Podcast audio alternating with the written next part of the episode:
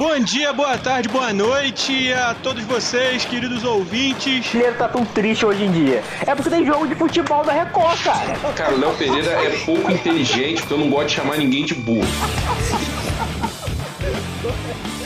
Bom dia, boa tarde, boa noite, sejam bem-vindos ao nosso pós-jogo de número 100, essa edição especialíssima.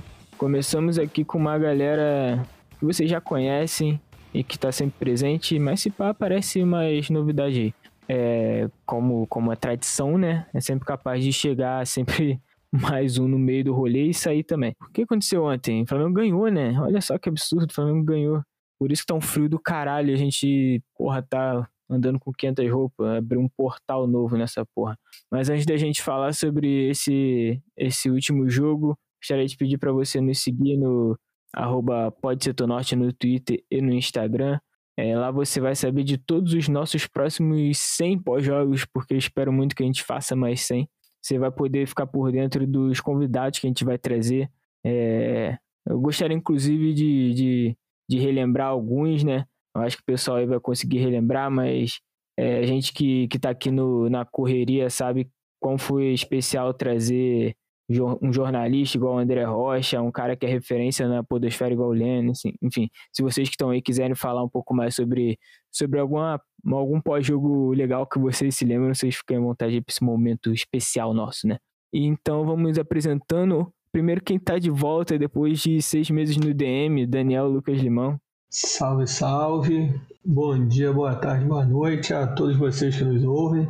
Cara, o que não faz um homem recém-casado com TCC para entregar, trabalhando igual um corno e com o carro incendiado, tendo que andar de ônibus para um lado e para o outro? O que esse homem não perde da vida, né? Pois é. Mas, enfim. Cara, meu destaque hoje não vai nem com relação à partida, apesar de eu ser um Paulette eu quero destacar o fato de a gente estar completando nosso centésimo, nosso centésimo pós-jogo aqui. E isso é maravilhoso demais, porque isso aqui começou como uma parada extremamente boba, que era para passar o tempo durante a pandemia, para a gente falar sobre alguma coisa, interagir entre a galera.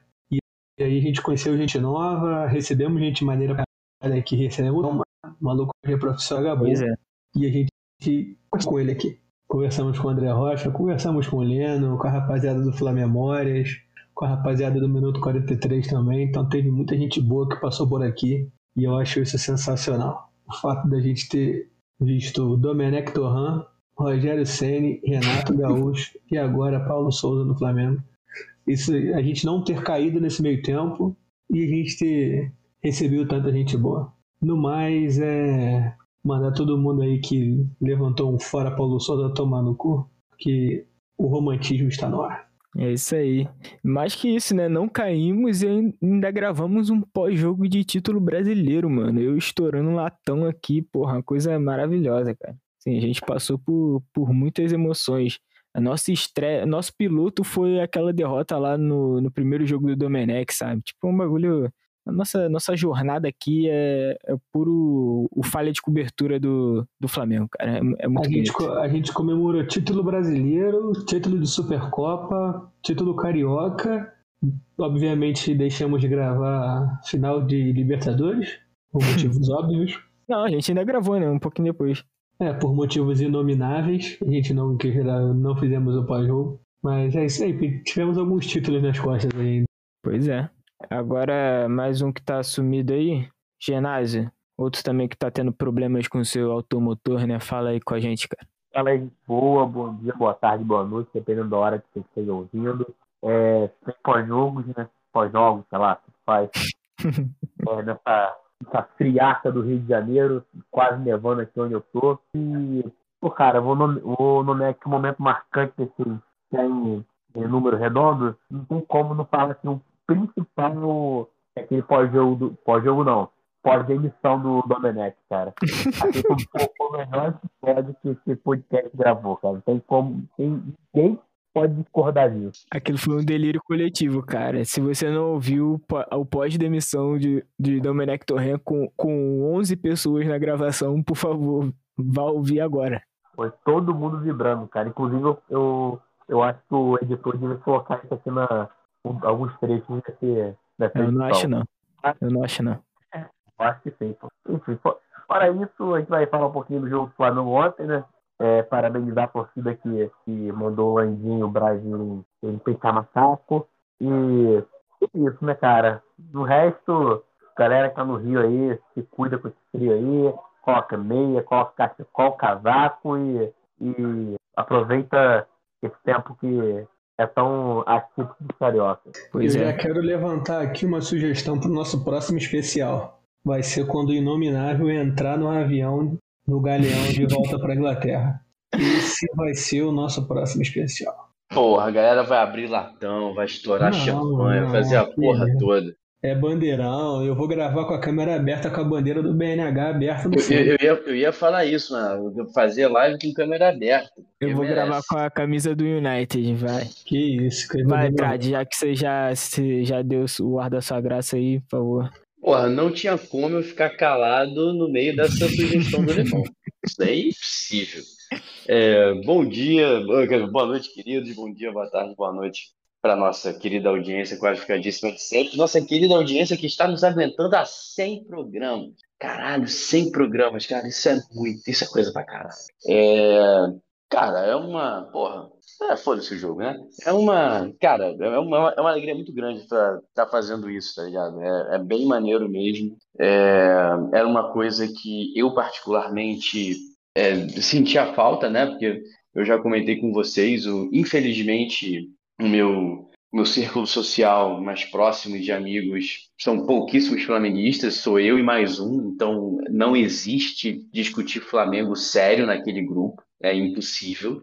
E, caralho, e aí vocês apareceram e, porra, foi um, cara, na moral, pra mim é um oásis, um oásis poder discutir Flamengo e tudo que envolve a cada pós-jogo, ou quando a gente acaba pulando algum jogo, a gente acaba soltando os cachorros todos de dois jogos em um programa só.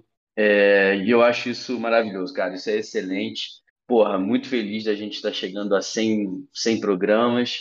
E, e é isso, cara, é isso. Segue as apresentações aí e vamos, vamos começar a resenha depois.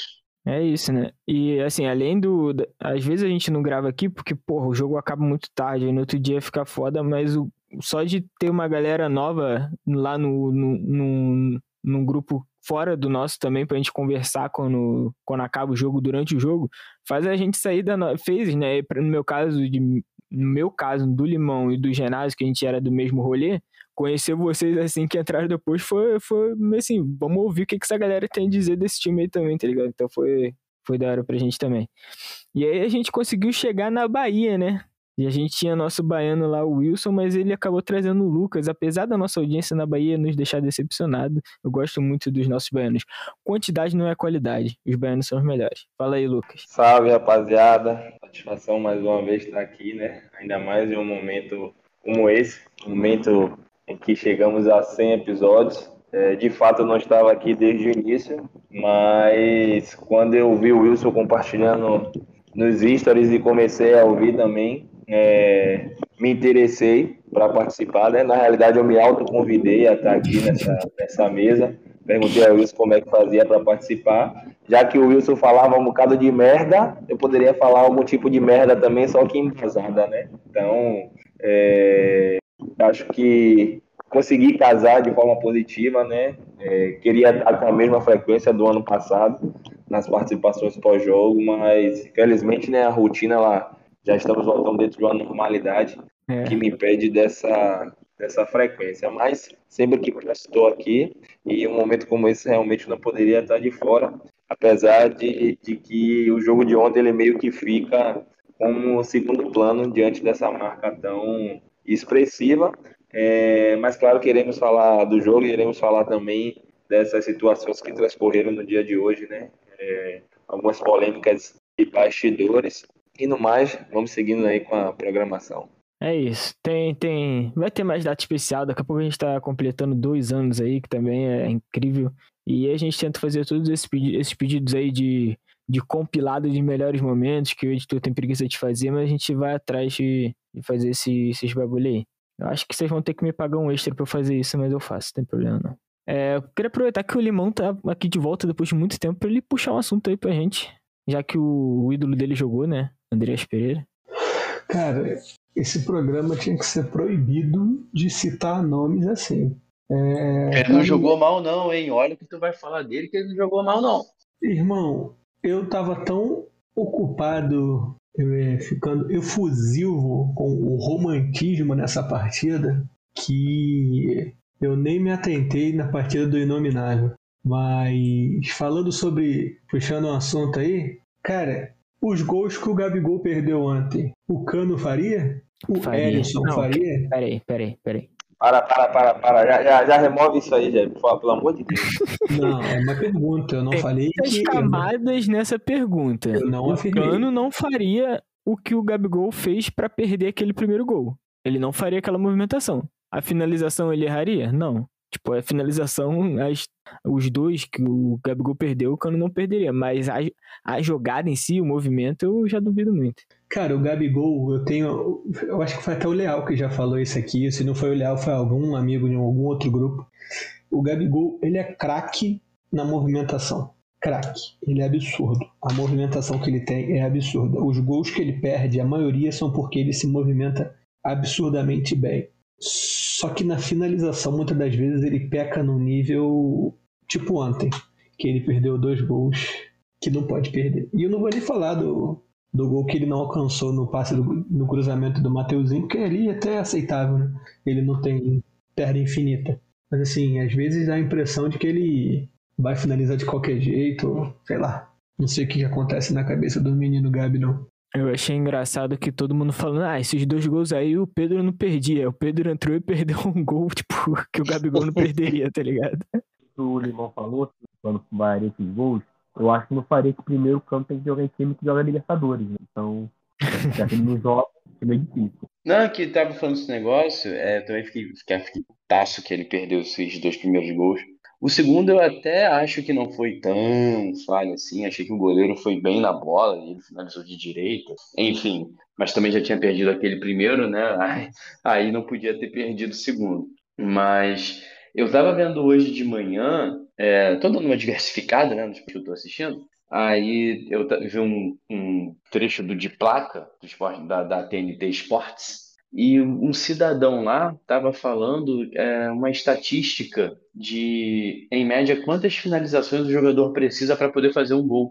E, cara, pelo que ele, eu não sei qual é a fonte que ele pegou, não sei de onde ele tirou o número, eu sei que ele falou mais ou menos o que a gente fala, que é meio de sacanagem mesmo, que realmente o Gabigol faz um gol a cada três finalizações, em média. Assim, eu não sei se isso é bom, eu não sei se isso é ruim. Eu só sei que, porra, precisar de três chances para fazer um gol, às vezes custa caro, né? Eu Uhum. amo o homem, ele é maravilhoso, mas às vezes custa caro. Graças a Deus, ontem a gente não precisou. É, eu acho que pra gente saber se isso é. Porque a gente pre- precisava saber também se a quantidade de oportunidades que ele cria, né? Que os outros centroavantes provavelmente não criariam. é, quanto. Quantas são, né? A mais do que esses outros caras pra poder fazer esse balanço assim. Porque, porra, é aquilo, né? Se ele cria 30 e os outros criam 5 e ele faz. Ele faz 20 e os outros fazem 5, foda-se, tá ligado? Ele é muito melhor que os caras. A gente, a gente Então- não precisa nem tão longe assim, né? Só ver as artilharias que ele já conquistou nesse meio tempo no Flamengo e tudo mais. Mas falando aí, respondendo essa questão do trad se é bom ou ruim, tem os dois pontos, né? É ruim pro Flamengo, porque muitas das vezes a gente deixa de ganhar uma partida porque ele não vai ter três chances de fazer o gol, então muitas das vezes ele não faz na primeira oportunidade. Ele perde o gol igual ele- perdeu ontem ele não consegue ter uma outra oportunidade depois. Mas é bom porque isso não o coloca na Europa, né? Porque se ele fosse o cara que fizesse um gol a cada chance, meu amigo, ele seria titular no lugar do Benzema. Pois é, a gente fala muito disso também de muitos jogadores, né? O próprio Inominável Rodrigo quando... Caio. É, o próprio Inominável quando chegou aqui, o, o Léo falou, ah, ele é um cara que ele não tem muita noção de marcação, mas ele tem um bom passe, ele tem um bom chute, ele bate falta bem. E se ele tivesse uma boa noção de marcação e um pouco mais de vontade, ele seria titular no United, né? Estaria na Europa ainda. Então, tipo, tem, tem isso, tem essas Não, o, paradas. próprio, o próprio Rodrigo Caio, né? Se não fosse. Se não fosse quebrado, Barcelona, fosse- filho. É, se ele não tivesse resistência à lesão H no pés, ele teria passado no teste físico do Atlético de Madrid e do Barcelona e estaria na Europa. Mas é isso, né, cara? Isso é importante também da gente falar. O que foi 90 minutos de Rodrigo Caio em campo, cara? Esse maluco não jogava há, porra, meio ano, sabe? Eu fiquei muito, muito chocado, cara. Fiquei feliz de ver essa É. dupla. Realmente ele é, ele é diferenciado, velho. E ele casou de uma forma com o Pablo ali que deu uma, uma segurança, né? E junto a isso, o outro imã de gol ficou de fora, né? Que é o Davi Luiz, porque parece que a combinação Davi Luiz e Hugo é como se fosse uma espécie de chamati, chamariz, né? De gols adversários. E, e ontem realmente conseguimos sair ilesos, apesar de que, vou tocar num ponto importante aqui, o Hugo, ele literalmente falhou ontem, só que a bola não foi gol. Naquela bola que os caras conseguiram colocar na trave no final do primeiro tempo, é, ele falhou, porque ele ficou na indecisão, vai, não vai, a bola literalmente quicou na frente dele e ele ficou sem saber o que fazer. Mas passamos ilesos, o que também é, justifica, né, até é entendível para mim, por mais que, eu- que é, muita gente compactue de que é, deve, não deve existir essa, essa questão da, das vaias, etc. Eu acho que o Hugo ele já passou da fase de teste, como eu falei no último podcast. é, se, o Inter, se aquela bola do Edenilson ela fosse gol, é, discutindo outras coisas e etc. As falhas dele, né? Então é, o título de 2020 meio que mascarou algumas coisas, mas ele já está já tá no momento já de, de voltar para Jesus, né? É, e, e- melhorar como goleiro, porque realmente ele ainda não passa nenhum tipo de segurança. Não, ele merece mais, mas aos 5 minutos de jogo eu acho um pouquinho de exagero, sabe? Eu não, não compactuo, não. Quando a gente fala de torcida do Flamengo, a gente tem exagero de todos os pontos. né? Sim. É, Já vi gente Normal. comparando o Neneca ao Muralha, ao Thiago, que foi, campe... que foi titular, se eu não me engano, na final da. Final da Copa do Sul-Americana, não foi? Foi na final da Copa do Brasil. Copa do na final da Brasil. Copa, Que rebateu aquela bola no pé do Arrascaeta. Sim. Assim, não chegou no ponto do Muralha, o Neneca não chegou no ponto do Muralha, não chegou nem se compara, até porque o Neneca, bem, se bem que o, o Muralha também teve, seus, teve suas boas partidas por aqui, mas assim, o Muralha ele se tornou de fato algo caricato. Foi algo que, enfim, foi quase que uma entidade o, o final da passagem dele pelo Flamengo. Só que o Thiago, o bendito Thiago, não errou tão tanto quanto o Neneca tem falhado. E para mim isso é bem, isso é bem significativo, porque a gente está falando de um cara da base, que por ser da base, historicamente, a torcida do Flamengo tem uma resistência maior, tem uma aceitação maior, na verdade, né, com relação aos jogadores da base, então sempre Quando que é goleiro, não. da base e faz uma fumaça, o cara ele é considerado craque, igual o Rafinha quando surgiu e botou o Dedé pra mamar contra o Vasco, o Rafinha virou o novo Heitor, sei lá, virou o Robin, Novo Neymar. Novo Neymar. novo Neymar, o Adrian, o Zico, E foi trocado O- pelo feijão. pois é, o Tomás era o Pica também, enfim, esses caras assim. Então o Neneca, porque defendeu aquele pênalti do, do Walter contra o Atlético Paranaense? Sim. Acho que foi. Então, porque pegou aquele pênalti contra o Walter, o maluco ganhou até um Jaguar. Então, Mas eu acho que a, a questão é que a gente vê que ele faz defesas muito difíceis. E, porra, a gente imagina que por ele fazer defesas muito difíceis, era pra ele ser um goleiro melhor do que ele é. Por Mas, exemplo, o irmão- Thiago, o Thiago, o erro do Thiago foi o quê? Foi espalmar aquela bola lá no. no na Arrascaeta. Mas caralho, mas é um cara que tu visivelmente sabe que ele não é o goleiro no mesmo nível do Hugo, sabe? A Eu acho que é isso o irrita Neneca, mais. irmão, o Neneca ele realmente ele mostra ter potencial. Só que as falhas que o Neneca já teve não foram tipo assim, um frango num Flamengo e Chapecoense pela 25ª rodada do Brasileiro. Foi um lance que gerou o segundo gol do São Paulo contra o Flamengo na Copa do Brasil e praticamente eliminou a gente. Porque, enfim, É. a gente foi Então. pra São Paulo Tendo que ganhar. vantagem. E todo desfalcado. Se a bola do Edenilson entra naquela partida contra o Corinthians, a gente seria vice num jogo em que o Neneca falhou em dois gols. Sim. Não foi tipo assim. Os dois gols do São Paulo, diga-se. A gente perdeu de 2 a 2 a 1 Com Os duas falhas, dois né? gols do Neneca ele falhou. Contra o Grêmio, ele falhou num gol de falta. Ele foi, o Flamengo foi vice carioca esse ano, com ele tomando bola embaixo das pernas do Cano. Então, assim, a gente não tá falando de um cara que falha de forma aleatória em partidas irrelevantes, não. São partidas grandes. E não tem como a gente desconsiderar isso, por mais que ele tenha potencial. Eu não acompanhei o início da carreira do Júlio César porque eu era bem novo. Enfim, tem gente que compara o início carreira, da carreira do Neneca ao início da carreira do Júlio César, porque os dois entraram na fogueira e tudo mais. Mas assim, eu não acredito que o Júlio César ele, te- ele tenha falhado de forma tão constante em partidas importantes como o Neneca falhou já com a camisa do Flamengo, entende? Fora é que quando a gente fala em fogueira, né, em questão de comparação, não tem nem comparação o elenco com que Júlio César jogava naquela época com o elenco que o Flamengo joga hoje, né? Eu acho que há um abismo muito grande em termos de qualidade. Pô, mas tu Então- sabe que.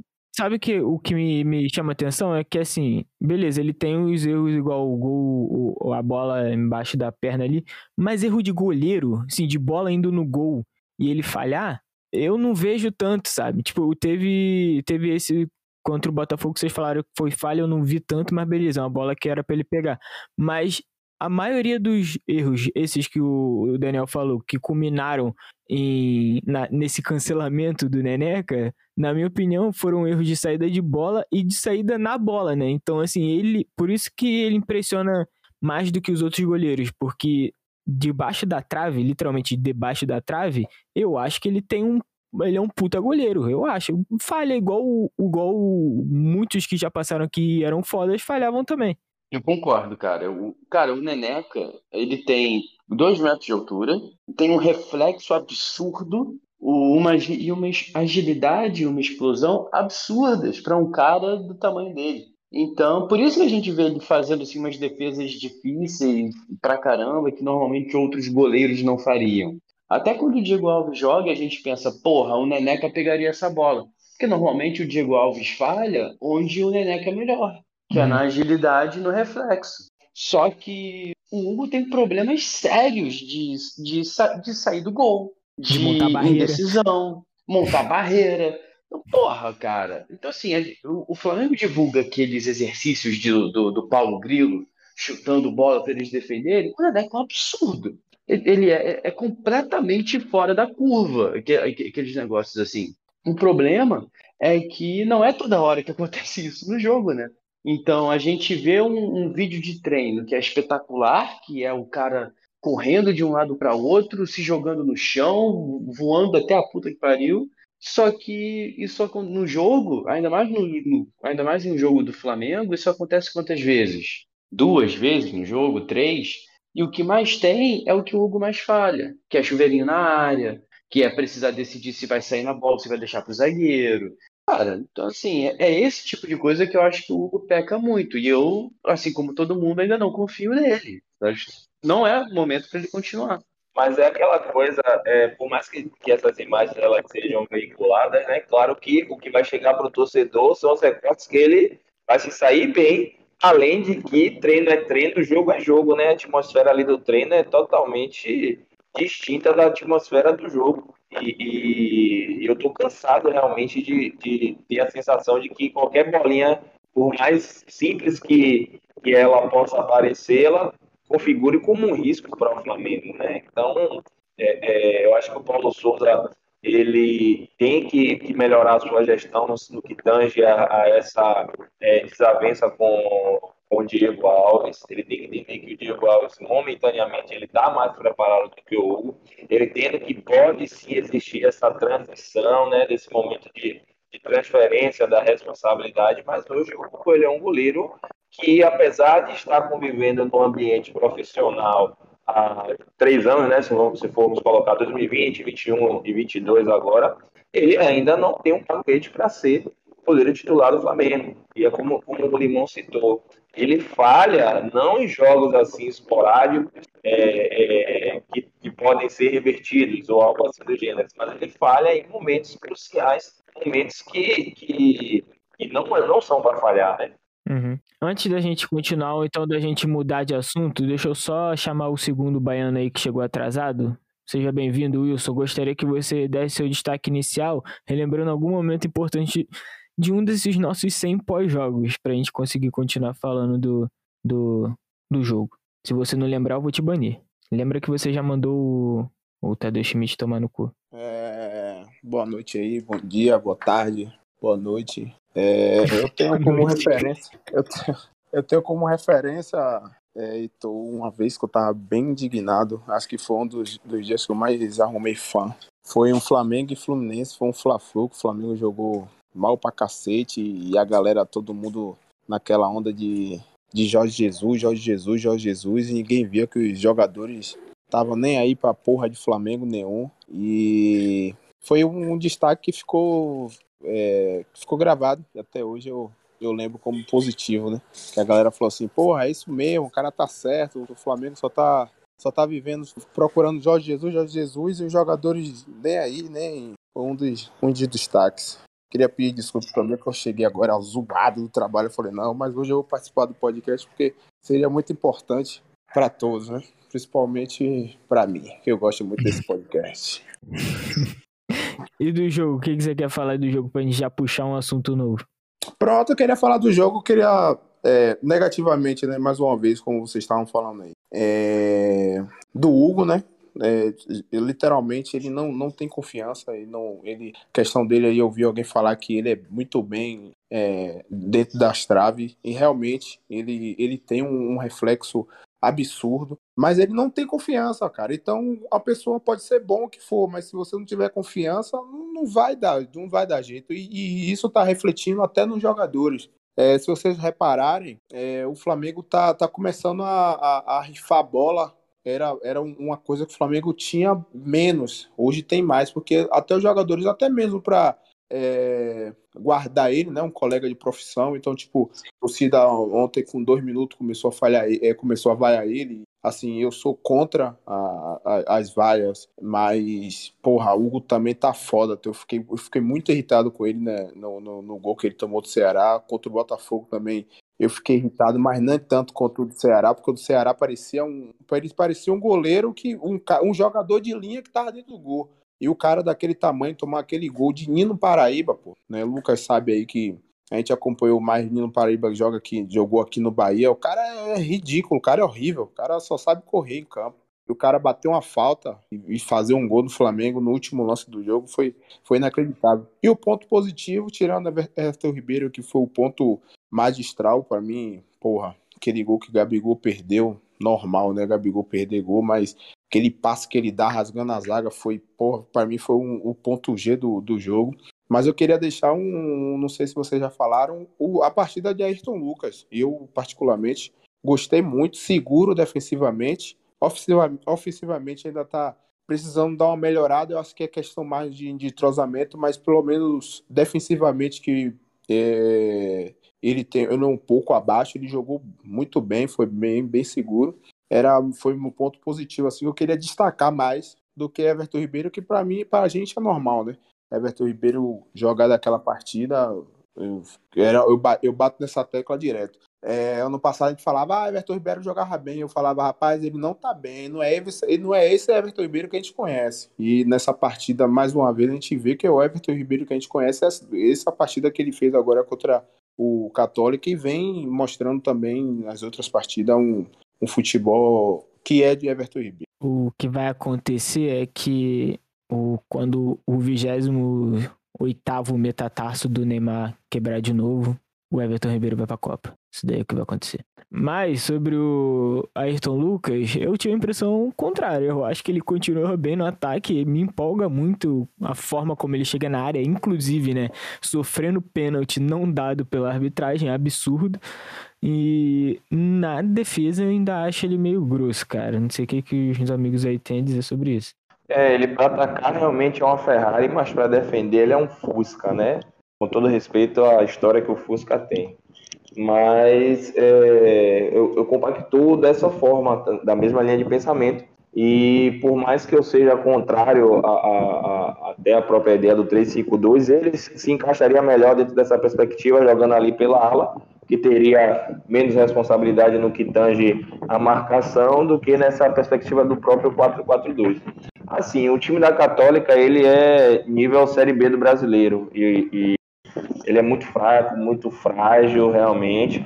É, a partida, o 3 a 2 lá fora, é, acho que foi até incondizente. Condizente eu falo no, no, nível técnico de ambos os clubes, né? Claro que lá tem a atmosfera de ser um jogo fora de casa, aquela coisa toda. O Flamengo não jogou bem aquela partida, por mais que tenha saído vencedor, mas dentro de, do, dos domínios é, nós vimos realmente o, a disparidade, né? 3 a 0 eu acho que foi até pouco, pelo que o Flamengo produziu ontem de chances muito claras.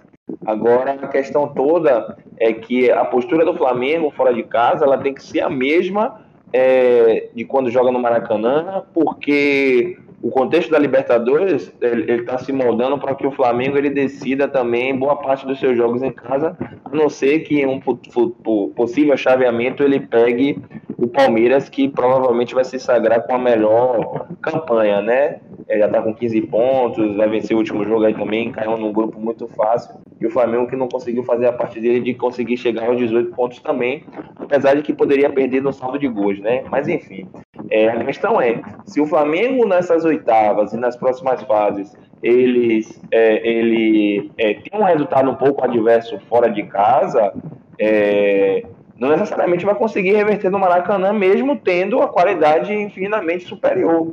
A gente sabe que, que a atmosfera de mata-mata né, é diferente. O time que faz um, um, bom resultado em casa, ele vem fechadinho, ele vem mascando o jogo, jogando com que é, de forma com que o tempo ele, ele, ele seja mastigado. Então é necessário fazer um resultado bom fora de casa para ter uma vida mais tranquila dentro do Maracanã e a gente espera uma evolução, né, do trabalho, porque é, é, é eu acho que é, é, dentro de uma perspectiva de uma montanha russa o trabalho do Paulo Souza. Tem partidas que empolgam o torcedor naquele sentido de que não, agora vai, realmente encaixou, e tem partidas que, que a gente percebe que parece que não existiu evolução nenhuma, que tem cinco meses aí praticamente jogado fora e que as coisas elas não estão caminhando de forma é, satisfatória a ponto de pedir a demissão do, do treinador. Eu espero que na partida de ontem ela, a, a, ação dos jogadores ela se repita por, outras, por outros jogos. E só umas duas, três partidas a mais aí para a gente fazer uma análise um pouco melhor do que vai ser esse trabalho ainda aí. Eu acho que essa parte da Libertadores que a gente passou, né, da fase de grupos, tá muito fácil, cara. Eu tenho algo estranho no ar. O Flamengo não passa assim tão fácil numa fase de grupos de Libertadores, né? Passou 100% Mas, na última. 100%, exatamente. 100% não, foi invicto, né? 100% é todos, é, todos os jogos de vitória. Mas acho que ele passou com 100% na última, não, passou? Com seis vitórias? Eu não tô tentando lembrar, cara. Passou duas, perdeu uma, não tô tentando lembrar. Mas de qualquer forma, assim, é, como a gente conhece a história do nosso clube, né? A gente sabe que sempre tem algo de errado que não dá certo com o Flamengo passa tão facilmente numa fase de grupos de Libertadores. E assim. E, Isso aí foram 12 para... pontos, só corrigindo aí. Três é, foram 12 pontos, 3 vitórias, 3 empates. Ah, é, pode ser. Então, fica até mais fácil ainda, porque a gente pega um esporte principal, né? Uma rodada, pô, a gente deve ganhar facilmente, chegar a 16 pontos. Está, com certeza, deve ser a segunda ou terceira é, campanha entre os líderes da fase de grupo. E, assim, o, é, uma, uma coisa importante é que vai depender do cruzamento, né, cara? O Flamengo vai pegar e tem um timezinho meio chato aí na, no cruzamento, né? Pode, sei lá, o Flamengo pegar um Atlético Paranaense, um Bragantino, e Exato. o Flamengo tem uma Exatamente. dificuldade. Então, é, vai depender desse cruzamento e eu, eu tendo a acreditar é. que essa parada de casa não é nem muito bom mais, cara. Pra mim, tanto faz decidir em casa, jogar a primeira partida em casa, porque às vezes você joga pressão toda pro, pro segundo jogo e acaba não dando certo, né? Concordo também, cara. Pra mim, essa questão aí de defender em casa, foda-se. Não, é, é, eu, eu, entendo essa lógica, mas eu falo assim, se você joga a primeira fora, a probabilidade a que a gente entende, né, assim, a maneira do futebol é que o time da casa, ele vai fazer uma pressão muito maior para vencer e pode com o fator torcida, construir um resultado que seja difícil de ser superado quando se joga fora de casa. É mais dentro dessa perspectiva aí. Até porque, como você citou, Ginásio, é, tem times aí do, do Brasil que podem se classificar em segundo e que pode rolar esse chaveamento aí, né? Se eu não me engano, é sorteio, não é mais aquela lógica melhor campanha versus a última e assim sucessivamente. E o Corinthians aí é. pode ser passado também na última, na última rodada aí. E até o Boca Juniors também, né? Que não é disso tudo, mas é um time tradicional na Libertadores. Mata-mata sabe como é que é essa porra, né? Ninguém, nenhum clube tem que vontade pelo Boca Juniors uma mata-mata Libertadores. Então, porra, o Boca Juniors é um dos clubes assim que, que eu consigo respeitar fora da é, fora do Brasil, assim, na, na América do Sul em geral, porque frente dos Libertadores não é à toa. Porra, e foda é que a gente não joga contra eles, né? Tipo, eu nunca vi um Flamengo e Boca Juniors. É mesmo. Eu vou considerar aqui, ó, só os grupos aí que já tiveram cinco partidas, hein? Porque tem grupo com quatro, enfim. Mas no, até o momento, os times com chances de ficar em segundo dos seus grupos. No grupo A, o Palmeiras já se classificou em primeiro. E segundo estão brigando o Deportivo Tátira com sete pontos e o Emelec com cinco. Eles vão para a última rodada com os dois, tendo chances de classificação. É, o grupo B, cinco partidas já está tudo embolado. Os dois primeiros têm sete pontos e o terceiro e o quarto têm seis pontos. Então, o grupo B está na zona. Dá para a gente pegar o Libertar, Atlético Paranaense, The Strongest ou Caracas. No grupo C, a briga pelo segundo lugar também está apertadinha. Porque Bragantino, Vélez e o Nacional têm chances. O Bragantino e o Vélez estão com cinco pontos e o Nacional está com quatro. Então, dá para a gente pegar qualquer um desses aí. No grupo D, acredito que o Atlético Mineiro vai passar em primeiro. E em segundo ali, provavelmente o Tolima. Tolima também. A menos que o, de, a menos que o Del Valle no Atlético e aí vira tudo de cabeça para baixo. O grupo E tem Boca ou Corinthians, não deve fugir muito disso. O grupo F, eu queria muito que o Fortaleza passasse, mas dificilmente vai acontecer. Difícil. O em primeiro com 10 pontos e o segundo está o Colo-Colo com 7. E o Fortaleza está com 4 pontos atrás mas assim, são quatro partidas jogadas, eles vão jogar mais partidas ainda. Tem chance de o Fortaleza passar, mas é muito difícil. E no grupo G, que já foram cinco partidas jogadas, dá para Cerro Portenho ou Olímpia, até mesmo Colón ficar em segundo, mas o Colón tá, tá em primeiro ali, dois pontos na frente. Acredito que fique entre Cerro Portenho e Olímpia. E aqui no nosso grupo tá o Tadieres, que já passou. Né?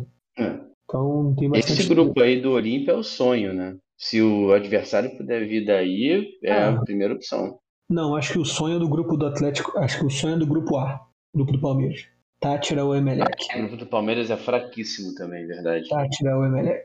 É Porra, Emelec de novo, né? Emelec pra manter a tradição. Porra, manter a tradição. Cara, tem um, só um ponto aí que eu tava lembrando hoje, que o, o Genaz até brincou aí, que, pô, Flamengo passar mole na fase de grupos é estranho, tem algo errado. A tendência, se Deus quiser, vai ser essa a partir né, de, de agora, pelo menos a partir de 2020. Porque agora a gente é pote 1, pô. Por que, que a gente se ferrava sempre em fase de grupo? Porque a gente era pote 3, cara. Assim, até. Eu tava lembrando, até, até 2018, a gente tava no lugar do Fortaleza, por exemplo. Cara, o Flamengo antigamente pegava é, River Plate, Colo-Colo e mais algum encardido aí do pote 4. Que a gente sempre se complicava porque o time era ruim porque a gente era ruim. É, tanto que em 2018 o nosso grupo foi Flamengo, River, Emelec e mais um. E a gente conseguiu chegar no último jogo classificado porque acho que teve um monte de empate. E aí a gente conseguiu ganhar né, dos outros dois e sobreviver contra o River. E ainda assim roubado, né? Porque garfaram a gente no primeiro jogo. Consegui pegar aqui todas as fases de grupo do Flamengo desde 2017. Tem tempo para falar? Caralho. Eu só queria falar uma coisa dessa, dessa, dessa parada que eu sempre fico puto com o sorteio pro Palmeiras, né? Mas é incrível. Os caras conseguiram cair no grupo com um time que tomou 19 gols na fase de grupos até agora. Tipo, é absurdo, eles são muito cagados. Mas fala aí. E, e é que.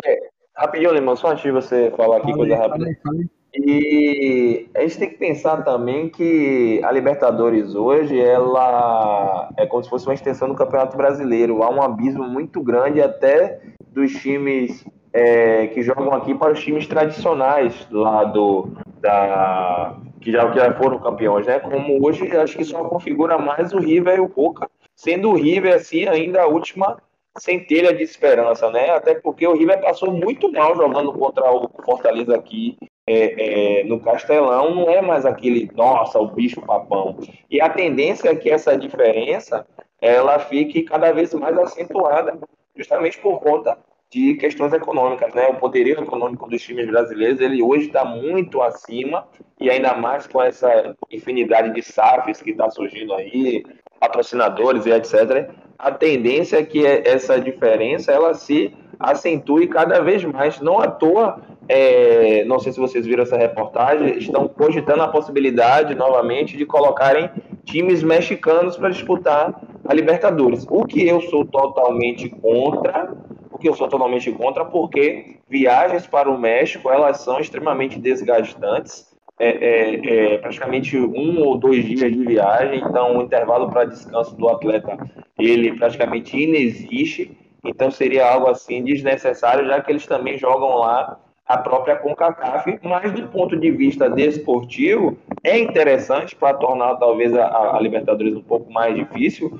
porque você pega times que vêm da Bolívia, que nós sabemos que serão os sacos de pancada. Você pega um The Strongest e, e, e outros times que vêm daquela, daquela região ali, é, onde o futebol praticamente ele inexiste. São, são times semi-amadores que não jogariam a Série B do Carioca e estão jogando a Libertadores. Então, a tendência é realmente que os times brasileiros eles sobressaiam ainda mais durante as próximas Libertadores. Libertadores tem que ser igual a NFL, filho.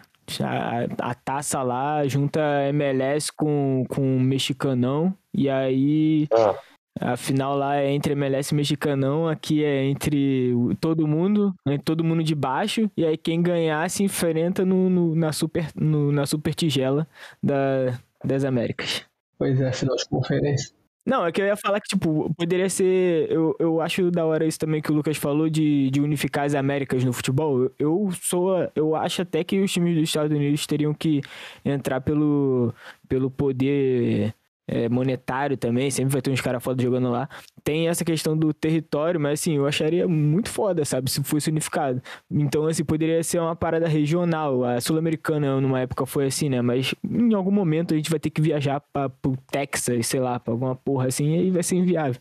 É, eu acho, eu acho que tem assim, tudo, não é só pegar os dois que são melhores, não, tá ligado? Todo mundo, tipo, Guatemala, Cuba, essas porra aí. Porque assim, faz que nem Champions League, tá ligado? Porque, porra, tem muito país pedido lá que nunca chega e, porra, são os melhores, estão lá, na, lá na fase de grupos, porra. Vai ser assim. Elimina o time da Bolívia, que eu acredito que seja melhor que o time da América Central, também do México, alguns, porra, vai. E vai, vai reduzir, porra. Porque é inadmissível você ter oito times do Brasil na porra da, da Libertadores, porra. Pois é. A América Mineiro. América Mineiro abriu 2x0 hoje, conseguiu tomar um empate em 5 minutos, do Tolima. Do Tolima, é, exatamente. Que critério é esse? Tem quatro times da, da Colômbia, porra. E fora a Sul-Americana, né? Que, porra, é. O Ceará fez 6x0 ontem. Caralho, o Ceará foi o time que foi campeão da segunda divisão do Paraguai. É absurdo. É bom só, é bom só deixar claro que o Brasil, o Brasil mesmo tem cinco vagas, tá? Diretas. É. Não, sei. É porque a gente ganha o resto, né? Aí é foda. É porque a gente ganha Libertadores, ganhou Sul-Americana, botou dois times na, na pré-Libertadores, que aí todos os times, todos os países da América do Sul também botam na, na pré-Libertadores. Só que aí a questão é que aqui o América Mineiro é mais forte que o campeão venezuelano. Aí a culpa não é nossa. Se os caras não são é, capazes é, de evoluir o futebol deles. É o problema, mas mas aí é o seguinte, cara, ou, ou faz uma Libertadores para todo mundo, que vai ter um problema. Tem nem aquela viagem. É porque tá, como eu vou ter de ideia de maluco, de fazer final for, ah, vamos fazer um final for em Miami, em Nova York, ah, em claro. Toronto, né? Vai zerar toda... os Estados Unidos antes de voltar pro é, final pra cá. É. Vai fazer uma no Maracanã pra ser a primeira, aí depois pronto, só Estados Unidos. É isso que é o problema, porra. Mas de resto, ou diminui, ou acaba essa porra dessa fase preliminar e só faz fase de grupo, porra. Acabou. Porque é até mais fácil. Cara, tem 10 países na América do Sul, na Comembol. Porra, é, é inadmissível essa porra. E, e, tem 48 times. Cara, para 10 países. Da Champions League tem 76 para 54 países. Cara, é bem desproporcional, não tem como. O campeão da de novo Paraguai jogar uma competição sul-americana. Pô, é sacanagem, meu irmão. E agora a, a Sul-Americana com fase de grupos, caralho. Pô, lembro que em 2017 foi uma puta, puta Sul-Americana, tava da hora. É, pra gente se fuder, né? É, Farsa do cacete, aí no, no ano que a gente joga esse troço pra valer, tem Independente, tem um cara na faca no porra do time. Não, mas o Independente tá na Sul-Americana, inclusive tá no grupo do Ceará e é vice-líder no grupo do Ceará. O Ceará bateu o Independente. O Ceará tem cinco jogos e cinco vitórias. ah, mas aí 2017, né? Aí é outro. Não, mas eu tô falando, né? Porque a gente fala sobre a tradição do time, né? E, e Ah. claro que de, lá pra cá, os times brasileiros eles evoluíram muito. Não à toa o Ceará é líder no time que tem o Rei de Copas. No, no grupo, né? Perdão, no grupo. Por mim, só acontece essa unificação entre as Américas e Barão de Mauá ressuscitar e construir estrada de ferro ligando o Alasca com o Chuí. Aí sim pode ter. Porque se não for assim, meu amigo, nem fudendo que eu vou pagar Imagina. 30 mil reais de passagem para poder ver Flamengo e, sei lá, Orlando City pela fase de grupos. Uma, uma estrada de ferro é, transversal América do Norte, não te pega, não? Porra, seria pica. Imagina só, uma, imagina só ah, a Supervia gerenciando uma estrada de ferro com estação na Disney. Porra, Porra, seria pica. que porra é essa aí? Jacarezinho Disney, jacarezinho de Central do Brasil, O que iam roubar de fio de cobre.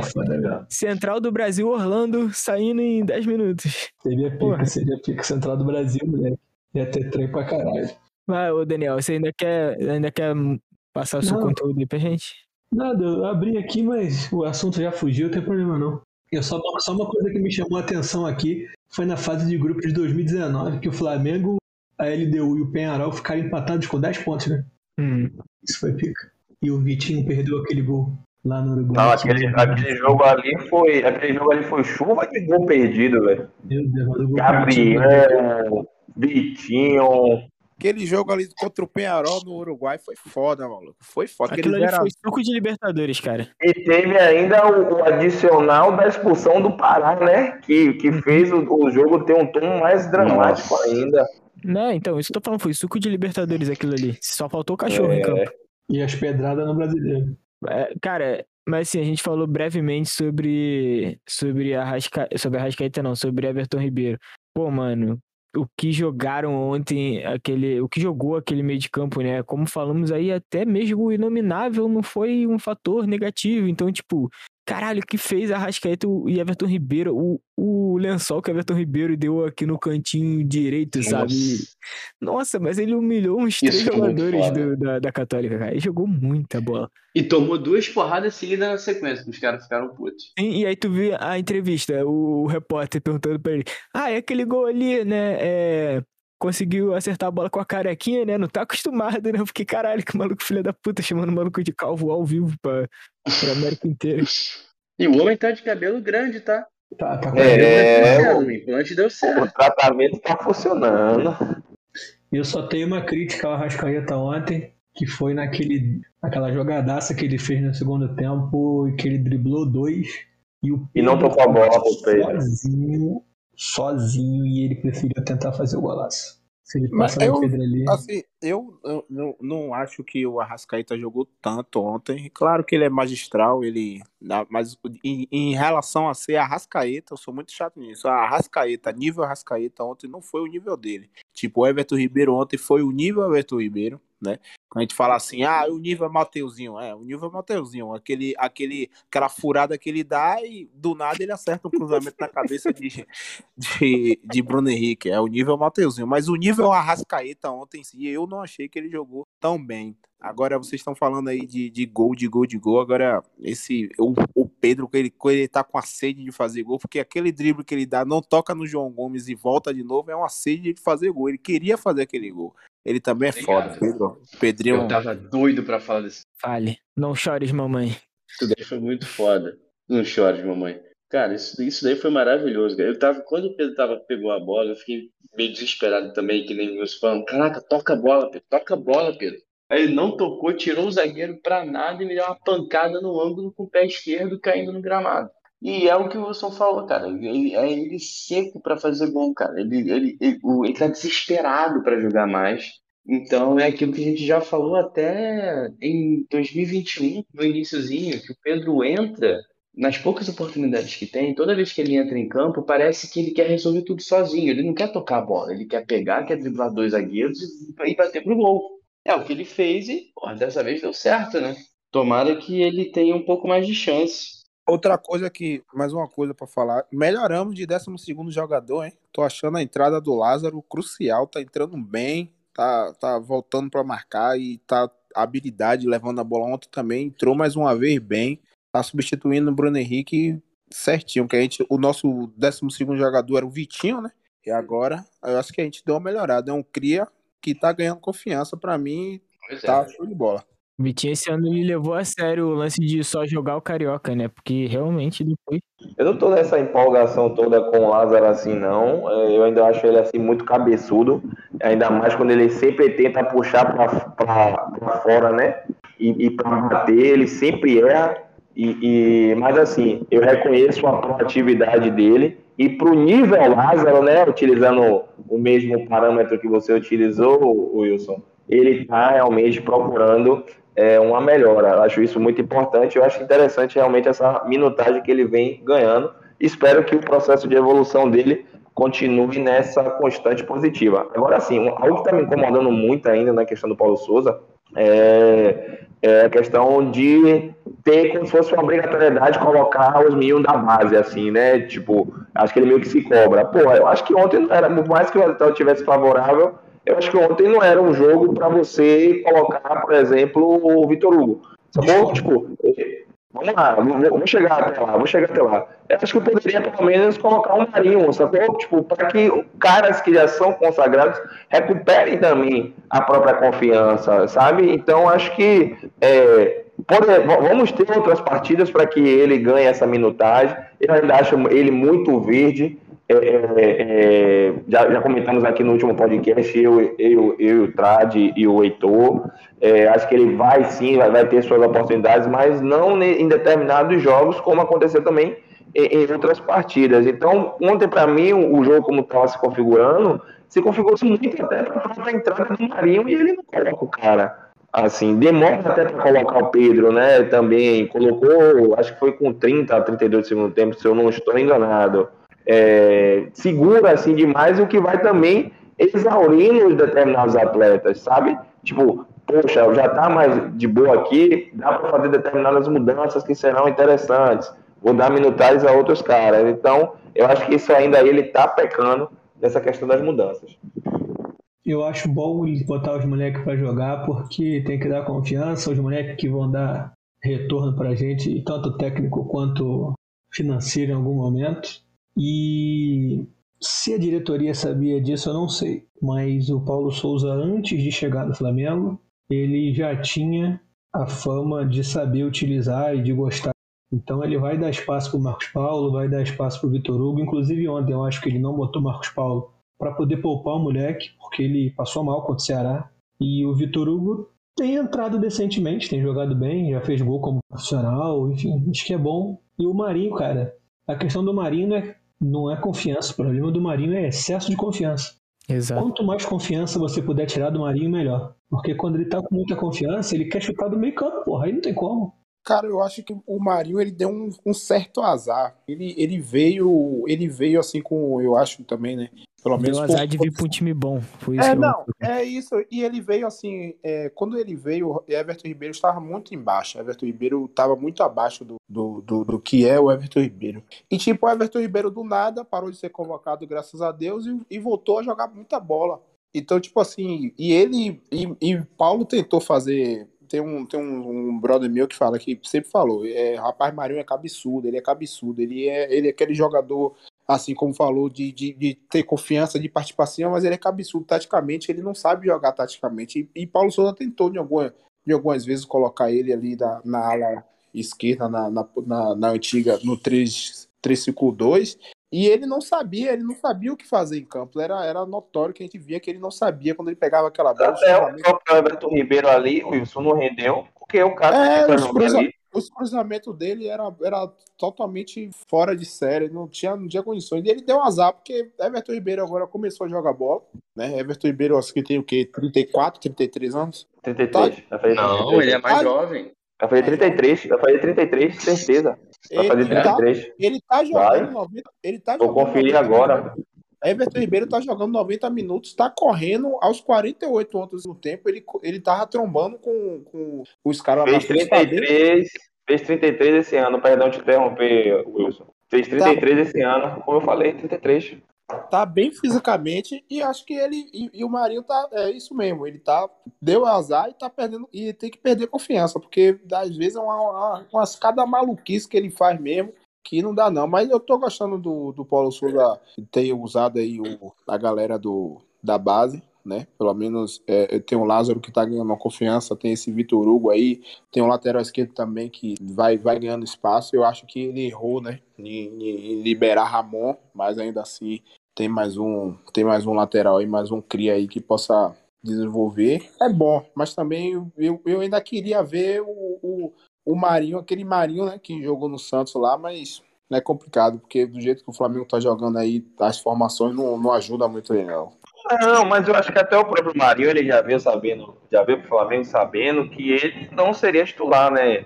Mas seria um cara que poderia somar. E, e eu acho que essa questão toda é, é, a questão toda é essa. A gente sabe que a temporada é longa e vamos ter processo de alternância e vamos ter que contar com o banco, algo que é, não é defendendo aqui também, algo que o Ceni não conseguiu ter naquele período onde é, é, ele, ele saiu, né? Tipo, chegou um determinado momento que ele, vários selecionáveis, Arrascaeta, Gabigol, Everton Ribeiro, e ele ficava com o time todo esfacelado. Hoje não, hoje o elenco do Flamengo é muito mais é, é, é, é, composto, né? Podemos dizer assim, com opções para que o treinador consiga trabalhar. E o Marinho ele veio para ser justamente essa opção para a saída eminente de Everton Ribeiro.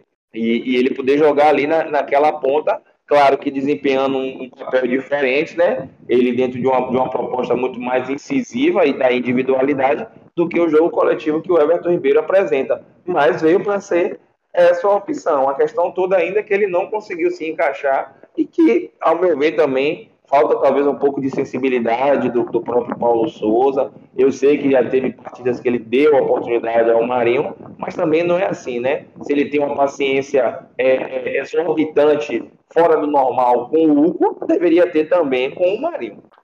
É, e assim, é, é muito difícil a gente ter opiniões de dentro da bolha do Santos, né? Porque eles são menores que a torcida do Botafogo.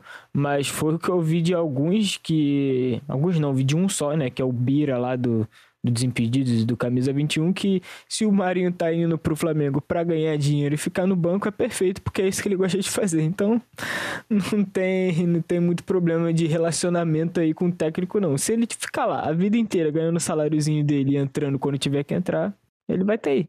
Questão é ele conseguir jogar bola, né? Não, aqui no, no, no primeiro jogo contra o Altos, o Marinho começou como titular e o Vitor Hugo entrou depois, né? E depois que o Vitor Hugo entra, a gente faz o segundo gol. O, eu lembro que eu vi o Falso 9, algumas pessoas gostam de acusar de passar pano, mas, cara, ele escreveu um negócio já naquele jogo que me chamou um pouco a atenção e, e tá se confirmando agora. O moleque entrou, o jogo acabou e ele falou: o Vitor Hugo dá mais opção de jogo entre linha e ele provavelmente se vai passar ou, aca- ou já passou o Marinho na fila por um lugar no time. E os últimos jogos estão me passando realmente essa, essa impressão. O Marinho não está mais entrando e quem está entrando ali para fazer aquela meia direita é o Vitor Hugo. É, Eu não acho que o Marinho ele não se incomode. Ele, ele sempre foi um cara muito fominha, né? Já acompanhei ele aqui no Vitória também. Ele é um cara que é, sempre se doou bastante. Eu acho que ele está em um contexto onde ele não é o centro das atenções. Eu acho que perpassa muito por isso e sabendo também das é, qualidades dos, dos companheiros que ele tem. Não creio que ele esteja dentro de um modo é, comodista, mas eu acho que ele vem continuando fazendo o trabalho dele, né? Não é um cara que se envolve muito em, em polêmicas e coisas assim do gênero. Acho que ele está ali meio que esperando a sua oportunidade e eu espero que ela apareça. Então é isso, né? Vamos, vamos para nossa rodada final aí. Já preparem suas indicações culturais, seus salves e seus palpites. Enquanto isso, enquanto isso não, antes disso, o Daniel Limão vai falar qual vai ser o próximo jogo. Ih, você me pegou de desprevenido que eu Flamengo tava. Goiás. Flamengo Goiás. Pera aí que eu tô abrindo aqui, não. Quero pegar as estatísticas que eu tava fazendo. Inclusive você que tá aí. Você que tá aí nos ouvindo, se você ouvir barulho de teclado, peço desculpas, é que eu tô digitando meu TCC enquanto. O último Flamengo e Goiás que interessa foi 6x1. Pois é. E não, não coincidentemente, era um português também em campo. Na beira do campo, no caso. Então agora temos um Flamengo e Goiás. Significa. Significa. Temos um Flamengo Goiás no Maracanã. É a segunda partida da sequência de cinco partidas que o Flamengo vai ter em casa. Eles têm Pedro Raul, que vai fazer gol na rede. Tem o Felipe Bastos, que vai fazer o gol na rede. Tem o Elvis, camisa 10. Tem um cara chamado Maguinho. E tem o Maguinho, o Dieguinho.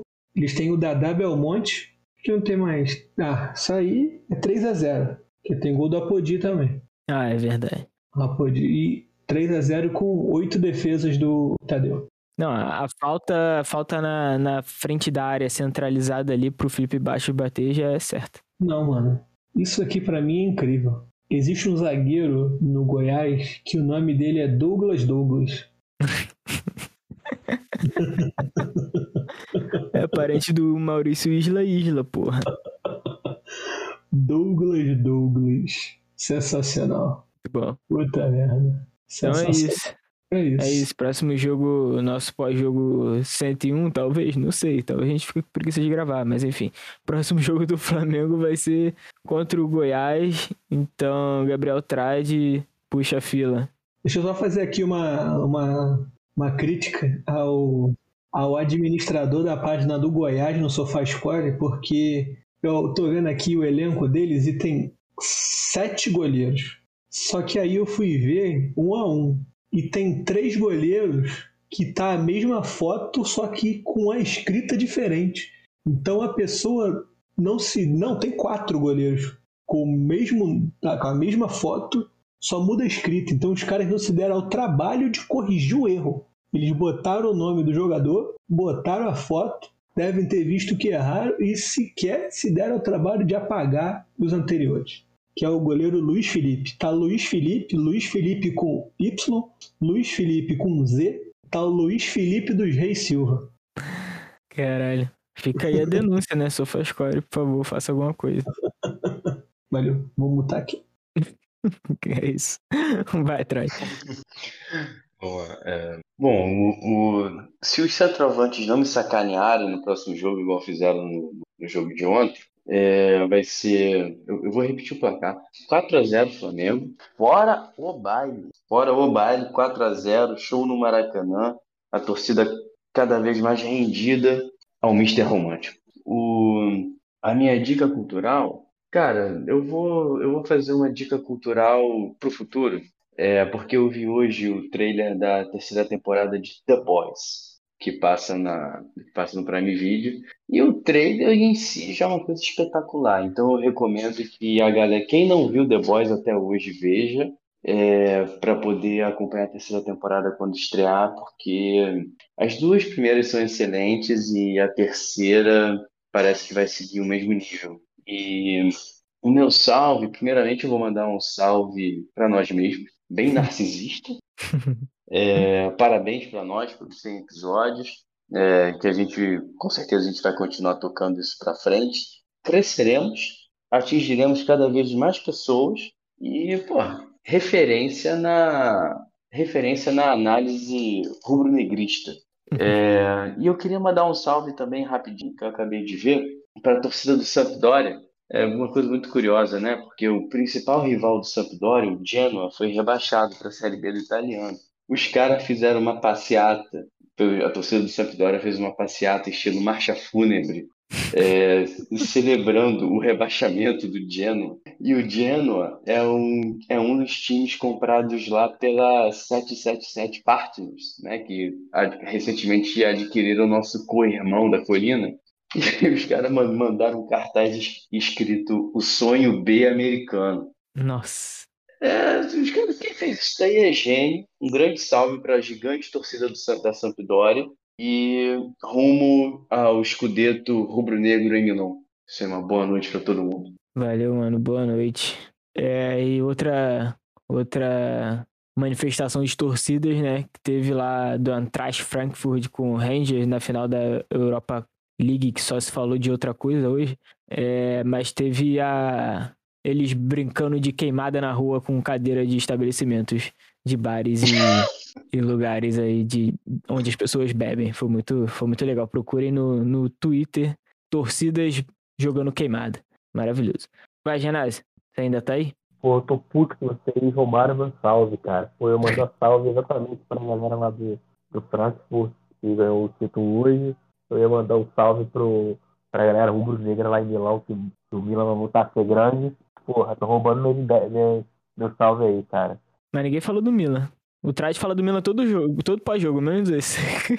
ah, porra, mas aí eu, sim, o Milan voltar a ser grande. É, assim, o pro próximo jogo, cara, vou mandar um 3x1, cara. O Flamengo não vai ter tanta dificuldade como eu imagino. E, caralho, tinha um, um salve pra mandar também. Porra, eu acabei esquecendo. Caralho, esqueci, velho. Eu tô comendo muito queijo. Enfim. É, é assim que fica solteiro. É, exatamente. Mas, com, é, eu tenho de cultural ser, cara, ser pura. E é isso, galera. Um parabéns pra todos nós aí que alcançamos essa marca aí de 100, 100 episódios. E até o próximo jogo. Show de bola. É, eu vou cortar a fila aqui logo, vou falar, vou fazer o meu palpite que vai ser 4 a 0 Falei que não pode apostar na goleada, mas agora tá liberado, já que a gente ganhou. Tá liberado 4x0. Não, 4x1, 4x1, 4x1, né? Porque no brasileiro a gente vai tomar gol. É impossível. Aí não, aí não tem como.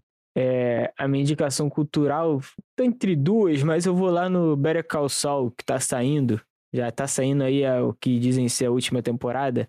Então, assim, é um bagulho. Eu, eu tinha. Eu me policiava para falar isso, mas eu já ouvi de outras pessoas, então posso falar.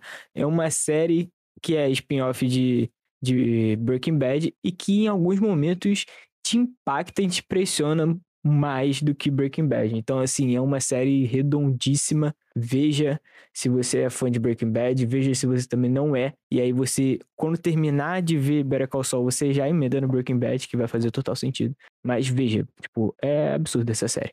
E o meu salve vai pro Daniel Oliveira, que, que comentou lá no nosso post de que a gente tá ao vivo na Twitch dizendo que, contrariando as expectativas, o Flamengo do Paulo Souza não azedou o episódio número 100.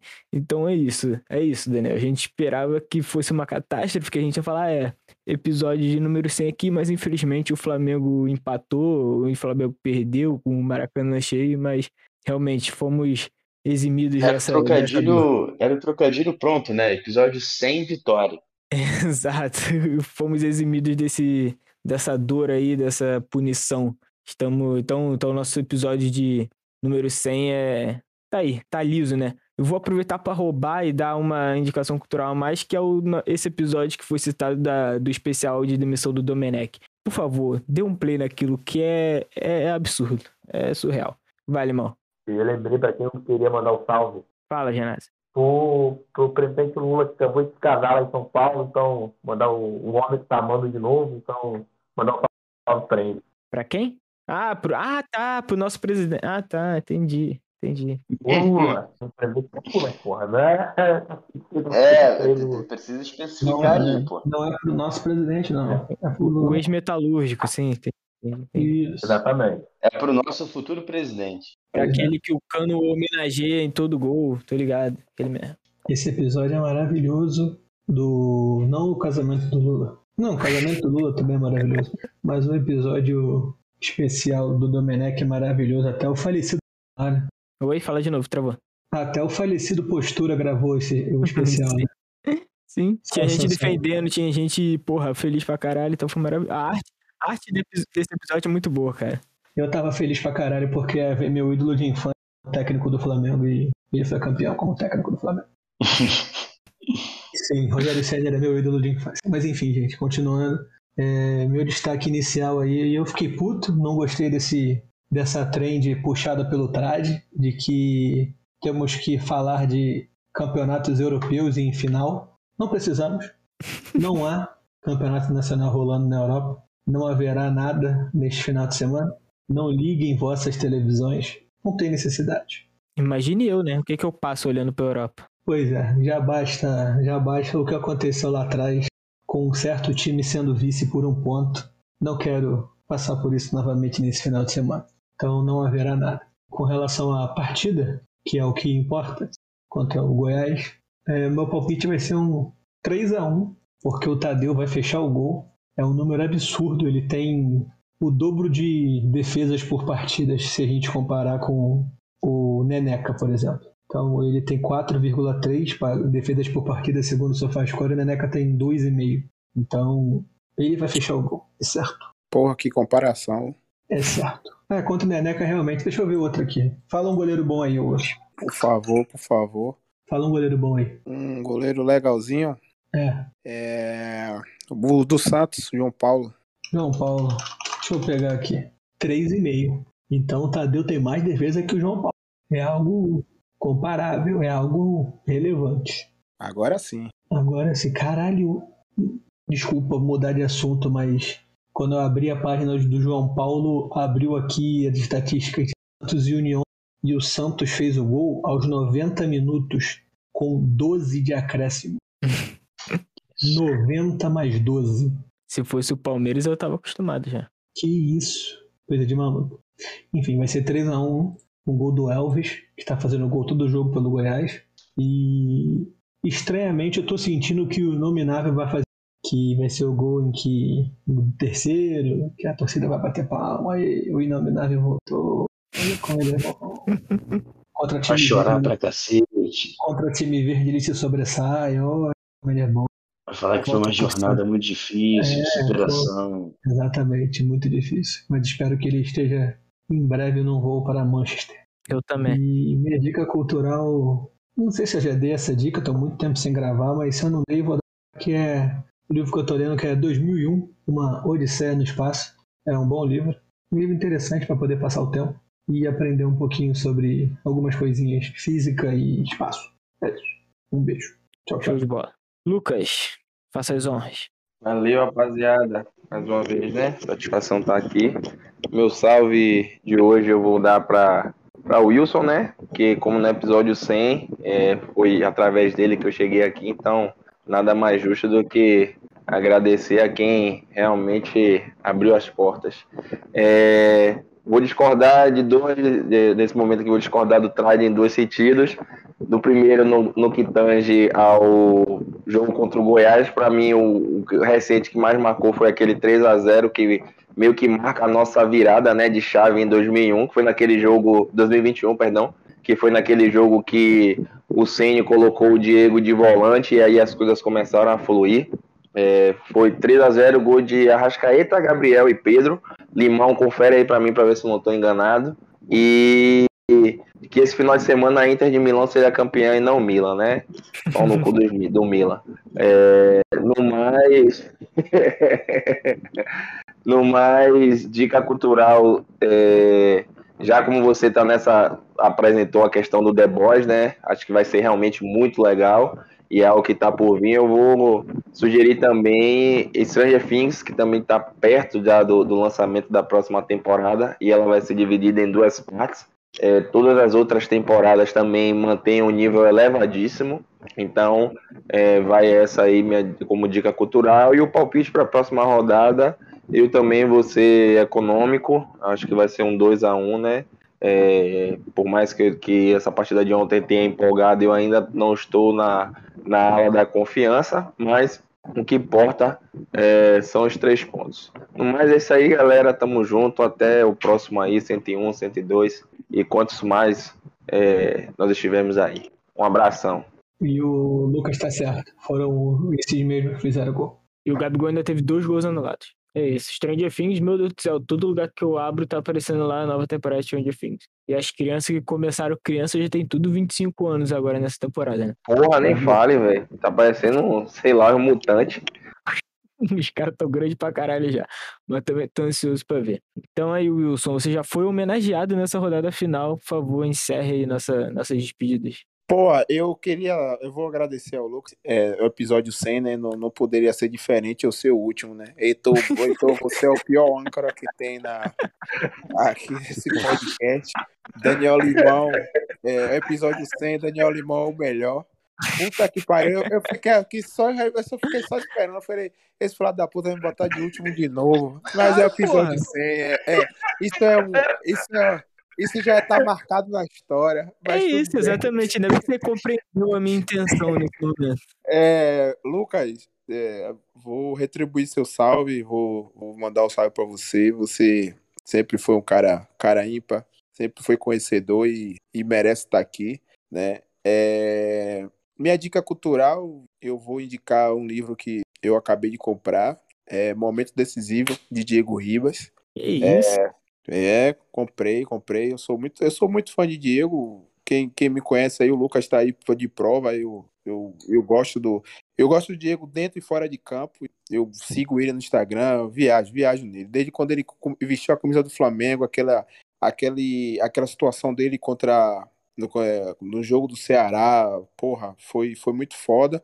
E eu acho que ele é um cara merecedor, por mais que tenha caído tecnicamente, mas é um, é um, é um jogador fantástico. Eu sou muito fã dele. E deu, deu um livro carinho, mas deu um dinheirinho a ele que ele. Mais, né? Mais do que ele já tá ganhando. Mas enfim, é uma dica cultural. Já li algumas páginas, é, é bem interessante. É, ele fala muito bem da, da, da carreira dele, essa questão psicológica para onde ele tá correndo aí também é muito bom, né?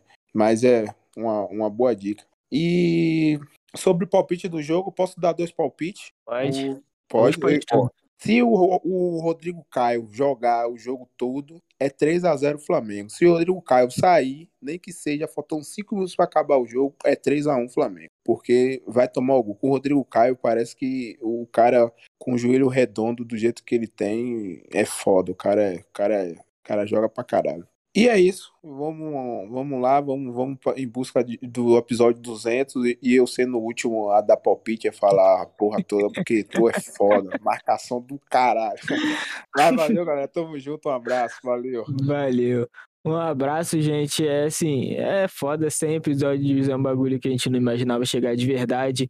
Como a gente falou, é, era muito despretensioso no começo, era pra cobrir a pandemia foi basicamente isso. Cara, já que a gente nunca mais vai para jogo, que era o que parecia, por que, por que, que ao invés de a gente ficar conversando no zap, a gente não faz um podcast? Foi assim que aconteceu e chegamos aqui no pós-jogo sem, sabe? E, e claro, como o Lucas falou, as coisas vão voltando ao normal, vai ficando muito mais difícil da gente manter a frequência que a gente tinha anteriormente. Mas, assim, é, é, é impactante. A gente tá chegando no, no, no episódio número 100 e eu trouxe a estatística para os moleques outro dia de que pelo menos mil pessoas já ouviram a nossa voz, tá ligado? Isso daqui, como o Trade falou também, vamos, vamos remar para chegar em mais gente, mas assim, saber que a gente chegou em mil, mil pessoas, tá ligado? um bagulho que, que, que, que, me deixa orgulhoso. Então, assim, muito obrigado a você que nos acompanha. Arroba pode ser Tonorte no Twitter e no Instagram. Se quiser chega, ajudar a gente a chegar a mais gente, por favor, nos indique para os seus amigos. E é isso. Tchau, tchau. Beijo. Valeu, galera. Valeu, galera. Tamo junto.